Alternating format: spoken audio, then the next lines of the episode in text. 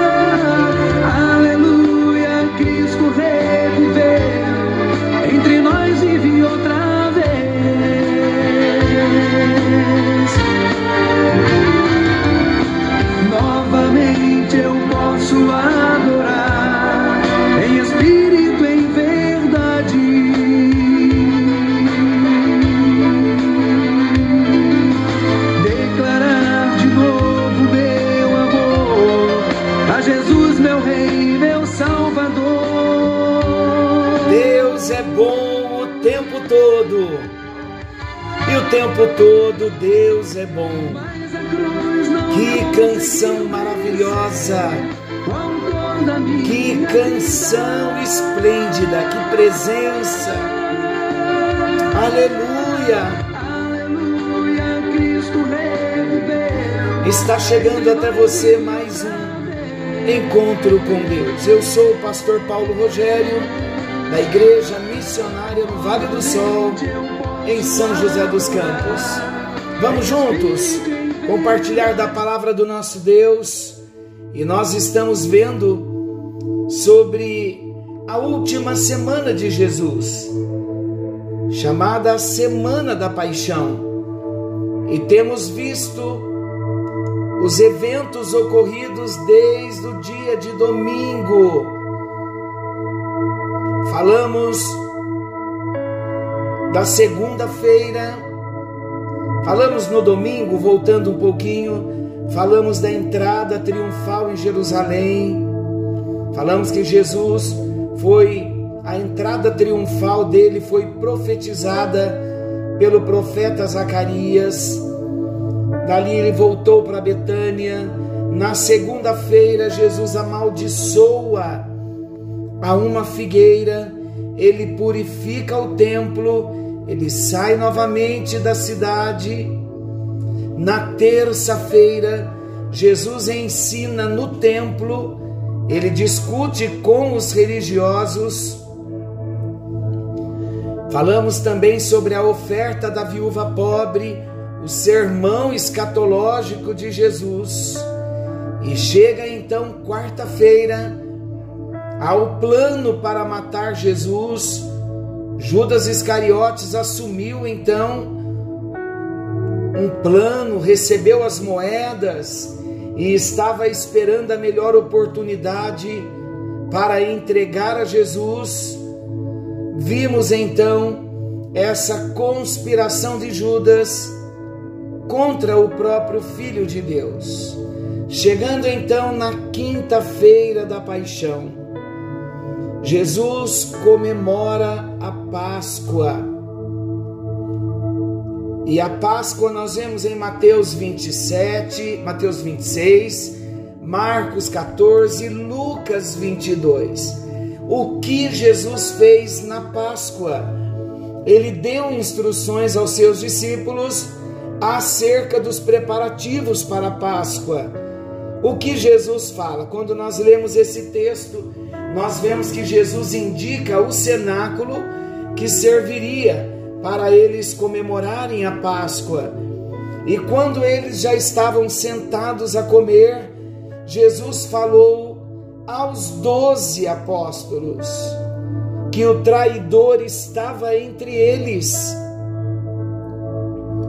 Isto na quinta-feira.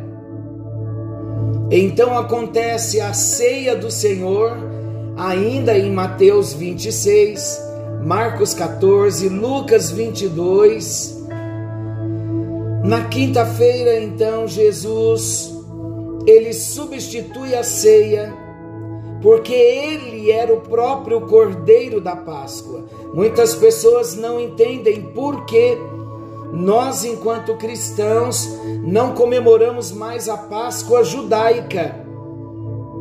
Queridos, a igreja cristã não comemora a Páscoa judaica, porque Jesus Cristo celebrou a última Páscoa, quando ele revela que toda aquela cerimônia da Páscoa, todos os anos, desde Êxodo 12, em que os judeus sempre comemoravam e comemora até hoje, Jesus então, ele se revela como aquele cordeiro em todo ano, toda festa pascal, o cordeiro era imolado.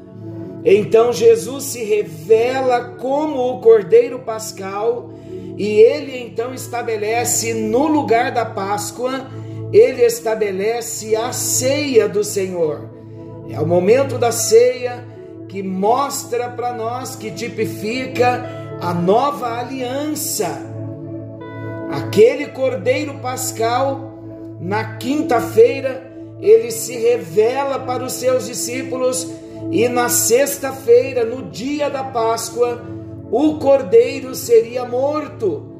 E a partir do momento então que o cordeiro fosse morto, Jesus então estabeleceu a ceia nesse mesmo encontro de Páscoa, dizendo para os discípulos: Eu vou subir ao madeiro como a confirmação de que o cordeiro pascal sou eu mesmo. Então, numa linguagem mais simples para nós entendermos. Era como se Jesus estivesse dizendo assim mesmo: então a partir de agora vocês não precisam mais comer da Páscoa, porque eu sou o Cordeiro Pascal.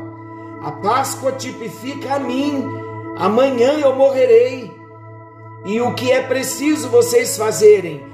Agora vocês vão comer do pão e beber do cálice para lembrarem agora da minha morte porque já não é mais o cordeiro do Antigo Testamento, o cordeiro que era morto anualmente. O escritor aos Hebreus diz que Jesus Cristo morreu uma vez somente e bastou para trazer a remissão, o perdão, a reconciliação. Então, na quinta-feira, Jesus estabelece a Páscoa, come a Páscoa, perdão, com os discípulos e ali ele estabelece e introduz a ceia.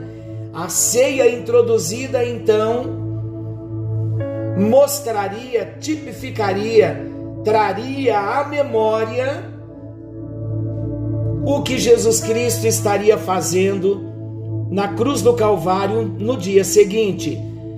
E para esclarecer o que Jesus fez no dia seguinte, como o cordeiro que foi profetizado, como o cordeiro que foi proclamado e anunciado pelo próprio João o Batista, mostrado nas Escrituras do Antigo Testamento, Jesus Cristo veio para resgatar o homem a Deus. Então, todos os sacrifícios anuais eram feitos tipificando que um dia viria o Messias e o Messias viria como o cordeiro. E pasmem, o Messias morreu no dia da Páscoa, na hora do sacrifício pascal. O cordeiro estava sendo entregue, se entregando a Deus na cruz do Calvário, Cordeiro Jesus. Então que Jesus estava dizendo: a partir de agora vocês vão lembrar da ceia, vão tomar a ceia lembrando da minha morte, porque a minha morte trouxe salvação, salvação eterna. Se o judeu sempre comia a Páscoa, lembrando da libertação da escravidão de 430 anos do Egito, agora vocês comerão do pão, beberão do cálice, lembrando que eu também os tirei da escravidão, mas não do Egito, da escravidão do mundo, do pecado, da carne do diabo, e eu os levarei para o céu. O povo hebreu saiu do Egito para irem para Canaã, a terra prometida. Nós não vamos para uma terra prometida, nós vamos para o céu. A palavra diz que haverá um novo céu e uma nova terra. Então Jesus Cristo veio, se apresentou como o Cordeiro e ele morreu no dia da Páscoa. Então ele se apresenta na ceia como aquele Cordeiro cuja festa e todo o cerimonial eram observados anualmente desde a época de Moisés. Então, a partir deste momento que Jesus realiza a ceia com os discípulos, comendo do pão, bebendo do cálice, ele deu as instruções sobre a ceia, que nós deveríamos comer, beber e todas as vezes que nós comêssemos do pão, bebêssemos do cálice, nós estaríamos anunciando a morte do Senhor, lembrando que ele morreu até que ele venha nos buscar.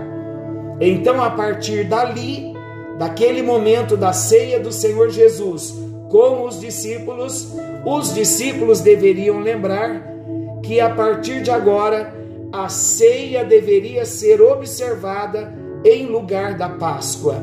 Por isso, nós, como cristãos, não comemoramos a Páscoa judaica. Bem esclarecido? Ok. Então Jesus come da Páscoa, estabelece a ceia na quinta-feira. Na mesma quinta-feira, nesse mesmo dia, logo após terem ceado, Jesus lava os pés dos discípulos. Está lá em João, capítulo 13. Jesus lava os pés dos seus discípulos. O Evangelho de João é o único evangelho que registra esse episódio em que Jesus lavou os pés dos discípulos. Lembrando que estamos falando da quinta-feira. Ainda na quinta-feira, acontece aquela conversa de Jesus com Pedro. Está lá em Mateus capítulo 26, Marcos 14, Lucas 22, João 13, do 36 ao 38. Vamos ler João? João 13, vamos ver a conversa de Jesus com Pedro. João 13, 36 ao 38. Eu vou ler. Pedro então foi avisado. Perguntou-lhe Simão Pedro: Senhor, para onde vais? Respondeu Jesus: Para onde eu vou, não me podes seguir agora. Mais tarde, porém, me seguirás. Replicou Pedro: Senhor, por que não posso seguir-te agora? Por ti darei a própria vida. Respondeu Jesus: Darás a vida por mim? Em verdade, em verdade te digo que jamais cantará o galo antes que me negues três vezes. Nos outros evangelhos eles dizem: Antes que o galo cante, tu me negarás três vezes. Então Jesus avisou a Pedro que diante dos fatos, quando Jesus fosse preso, o apóstolo Pedro iria negá-lo. Ainda na quinta-feira, Jesus consola os discípulos. João 14, do versículo 1 até o capítulo 16, versículo 33.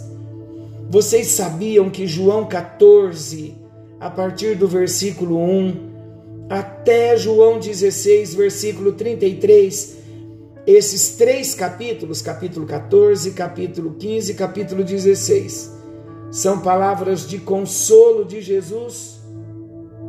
Jesus consola os seus discípulos porque eles perceberam que Jesus estava falando da sua morte iminente, a morte estava muito próxima seria no outro dia. Nós estamos falando de quinta. Jesus sofreria e seria crucificado na sexta-feira. Então Jesus consolou seus discípulos que estavam abatidos. Ainda na quinta-feira, Jesus orou pelos seus discípulos.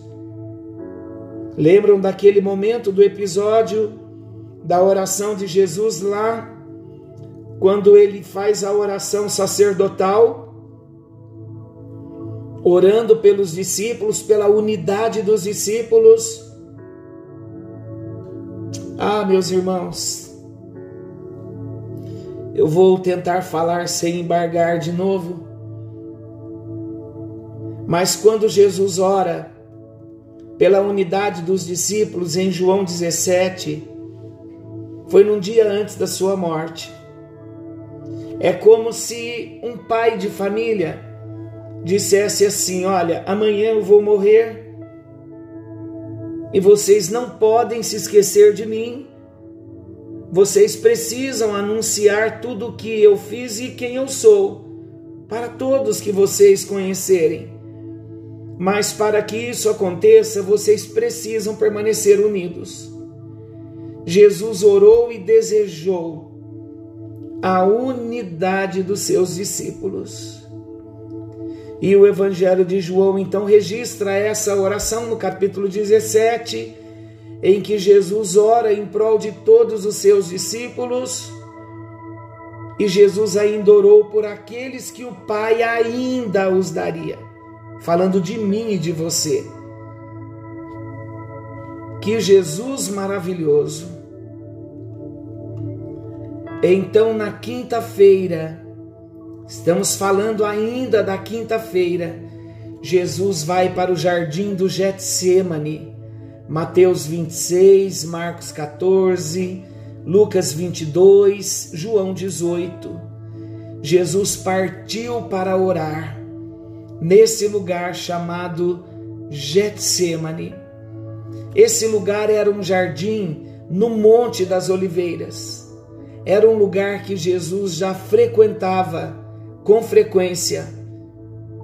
E ali no Getsemane, os três discípulos que estavam com ele não aguentaram orar com ele. O deixaram sozinho, numa agonia, numa grande aflição. E Jesus então volta para eles e diz: Vocês não puderam orar vigiar comigo nenhuma hora. E foi ali então, no jardim do Getsemane, que Jesus suou gotas de sangue. E a medicina diz que nunca ocorreu isso com homem algum. E pelo relato de Jesus, a medicina diz que só é possível um homem suar sangue se ele se no físico e na alma ele chegar num auge de estresse.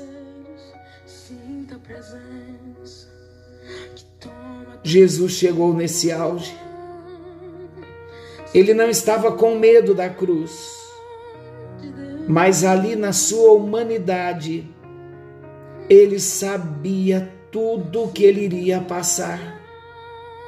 E ele passou. Ele enfrentou. Voltamos ainda amanhã, na quinta-feira, para continuar alguns eventos da quinta-feira, porque a nossa quinta-feira ainda não terminou. Os eventos da quinta ainda não terminaram e amanhã ainda veremos. Paramos aqui no Getsemane e lembramos: temos ido para a oração com Jesus? Ou ele continua ainda no jardim orando sozinho? Ele está chamando a mim e a você para orarmos na sua companhia. Senhor Jesus maravilhoso, que amor é esse, Jesus? Que amor é esse, Jesus? Que amor é esse, Jesus? Que amor é esse? Nós colocamos as nossas vidas em tuas mãos. E se podemos dizer assim, assim nós dizemos, devolvemos novamente a nossa vida para o Senhor. Queremos que tu sejas o dono da nossa vida. Primeiro, por ser o nosso Criador, e agora, por ser o nosso Redentor, aquele que nos comprou do pecado, que entregou a sua vida, pagando com a vida nos resgatando da morte, do, do mercado de escravos, para nos dar vida e vida eterna. Expressamos o nosso amor profundo pelo Senhor, pedindo que o Senhor venha nos ajudar, nos sustentar, segurando-nos e mantendo-nos na palma das tuas mãos. Mande uma bênção para o meu irmão, para minha irmã nesta hora. Faz um milagre. Aquele que está abatido, enfermo, ansioso, preocupado, temeroso, manda uma bênção nesta hora, meu Deus, em cada lar, em cada casa, em cada família. No bendito e precioso nome de Jesus, aquele que vive, aquele que reina para todo sempre. Amém.